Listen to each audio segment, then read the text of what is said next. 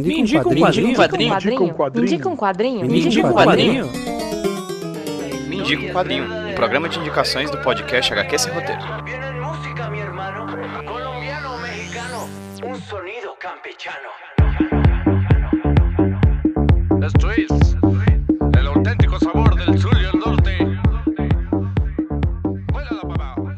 E aí, meu povo, como é que estamos? Belezinha? Aqui quem fala com vocês é o PJ, host aqui do HQ Roteiro Podcast, trazendo pra vocês mais uma de quadrinho podcast indicações aqui do HQ Roteiro Podcast. Hoje quem vai indicar um quadrinho pra vocês é um amigo que há muito tempo eu tô cobrando uma indicação e que finalmente ele mandou e uma indicação muito boa, porque o quadrinho que ele tá trazendo faz parte de duas categorias que eu considero muito quando chega aqui no, no Quadrinho, que são um, quadrinho nacional e dois, quadrinhos que eu não conhecia. Inclusive a dupla que fez esse quadrinho eu já conhecia de outro projeto que eu também não li ainda, mas que eu tava muito afim de ler, que é o Romaria. O Márcio chega a falar um pouquinho sobre esse quadrinho também nessa indicação dele, porque indica tanto o quadrinho quanto indica, de certa maneira, a dupla criativa por trás dessa obra. Márcio, meu amigo de vida, meu irmão, meu, meu brother de doutorado, enfim, um grande amigo que faz parte da Netuno Press, é, o indica é quem vai indicar aqui hoje pra gente. Eu vou deixar vocês com a indicação dele. Mas antes, deixa eu fazer sempre a chamada de sempre. Segue o HQ Roteiro nas redes sociais, vai lá no Instagram, arroba HQ vai lá no Twitter, arroba HQ segue a gente, compartilha, comenta, manda pros amigos os programas que você achar legal. Enfim, interage com a gente pra gente ter sempre você lá nas nossas redes sociais, que é a nossa maneira mais eficaz e mais divulgada, mais forte de divulgação do que a gente tem feito aqui no HQ Roteiro Podcast, tá bom? No mais é isso, vou deixar vocês agora com a indicação do meu irmão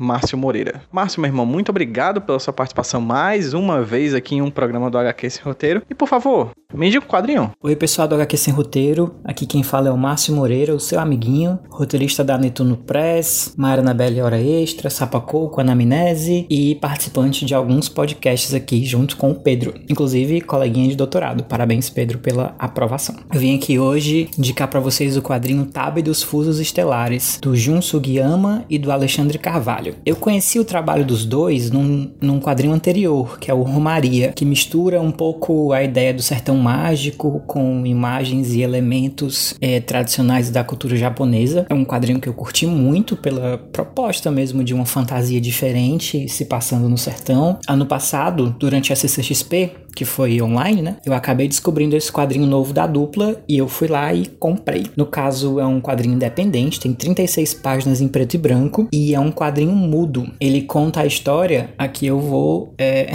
dar a sinopse deles, né? Que a tradição dita que a mais valente caçadora da vila deve viajar às estrelas em busca da matéria-prima da luz. O nome dessa moça, dessa astronauta é Tab e mais uma vez os autores eles misturam um imaginário assim, uma imagética quase nativa você vê que, que é uma espécie de tribo, que eles moram em casinhas, né? Em tendas, e eles têm ali umas artes com padrões, um, algumas, alguns designs que lembram muito mangá e ao mesmo tempo lembram muito, dão uma ideia de, de natividade que não é necessariamente ligada a nenhuma cultura da nossa realidade, né? E eles misturam isso com elementos de ficção científica. As constelações, as naves espaciais, o traje de astronauta da, da TAB, né? Eu gostei muito por causa disso. É um quadrinho muito único nesse sentido aqui, que realmente é uma fantasia de ficção científica que visualmente se destaca bastante e também no seu conteúdo, né? Porque justamente por ser um quadrinho é mudo, tudo você tem uma certa ambiguidade entre o que, que é ciência, o que, que é o fantástico nesse enredo, né? Então, por exemplo, no começo do quadrinho, a personagem olha para as estrelas com um telescópio e a gente vê os desenhos, né, das constelações, o,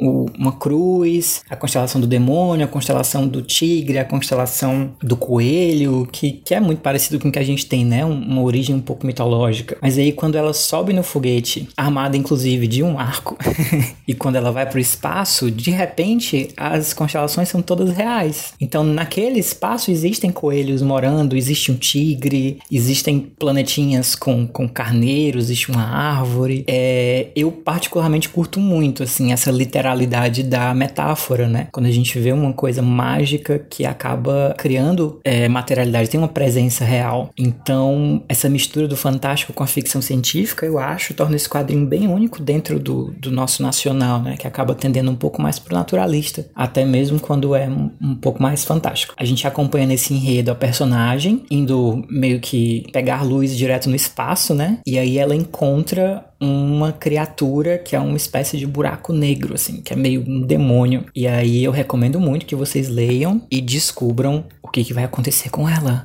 Mas enfim, essa é uma indicação praticamente além do quadrinho, né? Uma indicação praticamente da dupla. Eu curto muito o trabalho deles, o trabalho Jun Sugiyama e do Alexandre Carvalho. É um trabalho, inclusive, muito acessível. Eu comprei esse quadrinho no site do Alexandre, que é o alexcarvalho.com.br, e comprei a versão digital. Então, quem tiver interesse, que quiser conhecer o trabalho, eu acho que vale muito a pena. E eu acredito que são artistas que acabam passando um pouco despercebidos, né? Pelo menos eu não escutei falar tanto sobre esse quadrinho, nem tanto sobre o Romaria, para ser sincero, assim. E eu espero muito que no futuro eles continuem essa história, que com certeza tem margem, dá margem para um desenvolvimento, para continuações. E é isso, gente. Para quem curte mangá, para quem curte fantasia, para quem curte um quadrinho diferentão, eu recomendo muito Tab dos Fusos Estelares. Um abraço.